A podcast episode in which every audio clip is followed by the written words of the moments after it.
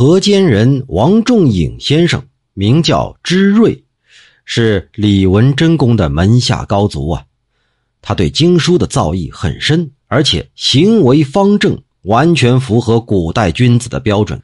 在雍正十三年、乾隆元年之间，我随父亲姚安公在京城，那时候他还担任国子监的助教，也是无缘见上一面。至今呢，我都是怅然若失啊。传说这王先生啊，一天夜里偶然间呢，到屋后的空院里，拔他自己种的萝卜来下酒，恍惚中看见一个人影。一开始还以为是小偷，却忽然不见了，他就知道了，这可能是什么鬼魅吧。于是啊，就对着那身影的方向申明了一番幽冥异路的道理，厉声的责备啊。没想到一番责备之后，听到一丛竹子中间有声音回答说。先生精通易经，这一阴一阳就是天道。人白天活动，鬼夜里活动，这不就是幽与明的区别吗？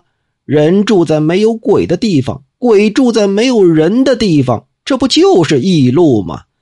所以这天地之间无处无人，无处无鬼呀。只要互不影响，那就不妨碍相安并存。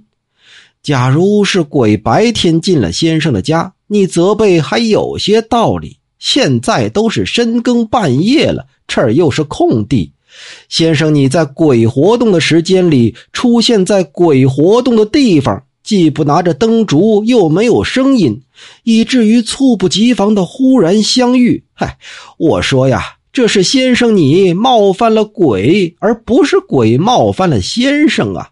我这恭敬的避开似乎都足够了，你怎么还骂个不停啊？王先生笑道：“哦，哈哈哈，你说的有理啊，那就算了吧。”说完呢，自己拔了萝卜就回来了。后来他和门生们说起这件事门生都说：“哎呀，老师啊。”鬼既然能说话，先生又不害怕，为什么不打听一下对方的姓名，稍微对他语气温和一些，问问关于地府的说法到底是真是假？那也是了解事物、丰富学问的一种途径啊。王先生就说：“哈哈，要是这样做，那又是人和鬼亲近了，还说什么幽冥异路啊？